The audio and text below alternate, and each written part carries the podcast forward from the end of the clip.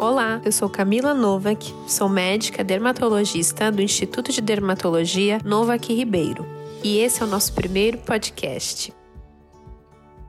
Nós escolhemos como tema Eu e Minhas Olheiras, pois ao longo dos anos é certo e exato que todos vamos desenvolver olheiras. Nós classificamos então as olheiras como constitucionais, que são aquelas pessoas que desde criança já têm olheiras e isso geralmente é herdado da família, ou então as pessoas que vão desenvolver olheiras. Vamos então abordar como que acontecem as duas situações. Primeiro, olheiras constitucionais. Elas podem ser raciais, que são aquelas pessoas de etnia indiana ou uma pele mais amarelada, até mesmo a pele negra, pode ter deposição de pigmento ao redor dos olhos e fazer uma olheira mais escurecida vida, ou ainda algumas pessoas que por determinação racial também têm as olheiras fundas. Então você sabe aquelas pessoas que dizem: "Nossa, eu tenho olheira desde criança". E isso acontece mesmo por herança, por determinação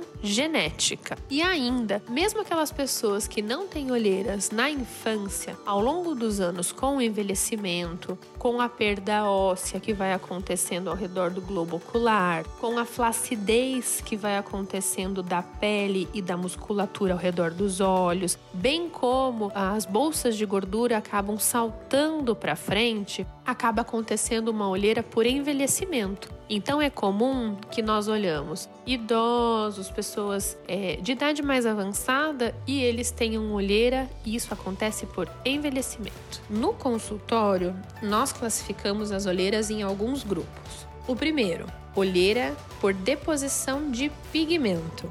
Então, o pigmento ele pode ser tanto o melânico, que é a melanina, que geralmente é por determinação racial, ou então por hemociderina, que é a deposição do extravasamento do sangue do ferro contido dentro da hemácia.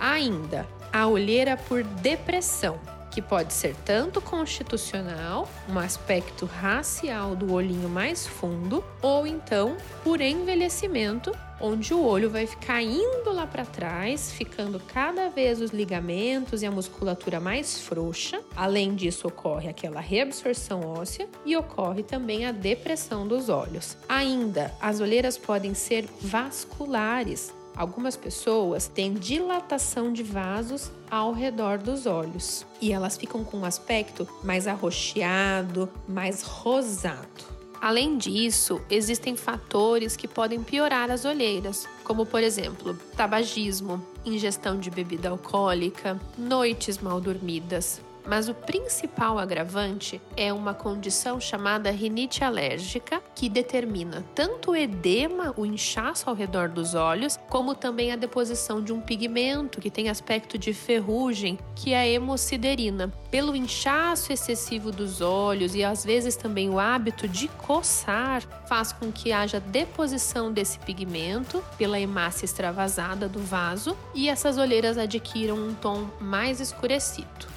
Uma vez que nós entendemos como as olheiras se formam e qual a classificação delas, nós podemos então optar por diferentes tratamentos para corrigir esse aspecto. Vamos por partes. Olheiras profundas. O principal tratamento que nós podemos oferecer ao paciente e que a melhora acontece imediatamente é o preenchimento com ácido hialurônico. Se a olheira é constitucional, aquela que vem desde a infância e o paciente é jovem, basta preencher a cavidade que acontece a olheira que a correção acontece. Porém, se a olheira profunda acontece por envelhecimento, nós precisamos fazer toda uma sustentação ao redor dos olhos, porque já aconteceu reabsorção óssea, flacidez muscular, ocorreu a protusão da bolsa de gordura. Então, não basta apenas preencher aquela cavidade. Eu preciso reestruturar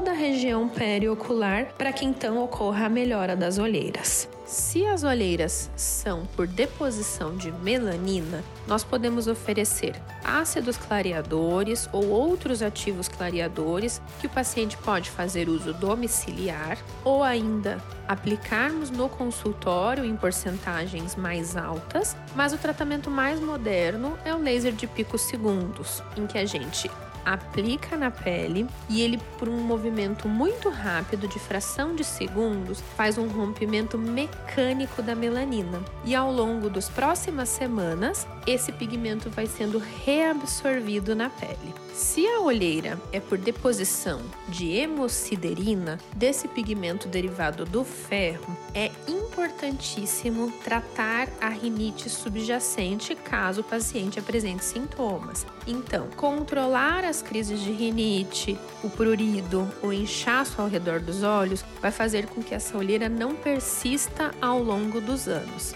E ainda é possível oferecer tratamentos com clareadores que vão acelerar essa reabsorção da hemosiderina e também lasers podem ser oferecidos para que ocorra a remoção da hemosiderina na pele. Já as olheiras vasculares, que ocorrem por dilatação dos vasos, essas nós não podemos oferecer cremes, peelings, outros tipos de tratamentos tópicos. Apenas o laser vascular, que vai fazer coagulação e contração desse vaso, é que vai oferecer alguma melhora. E aí, você conseguiu descobrir qual que é o tratamento adequado para sua olheira? É bastante complexo, não é? Então, no consultório, o dermatologista faz um exame detalhado através de dermatoscópio, de uma lupa específica e consegue dizer que tipo de olheira você tem. Se ela é por profundidade, se ela é por deposição de pigmento, e muitas vezes esses fatores estão combinados. As olheiras são multifatoriais, então somam-se fatores na formação das olheiras. E é assim que o dermatologista determina qual que é o tratamento adequado para você. O importante é que a gente tem como tratar cada um desses casos. Tá bom? Espero que vocês tenham gostado desse nosso primeiro podcast e que a gente possa produzir mais conteúdo aqui para vocês. Um beijo!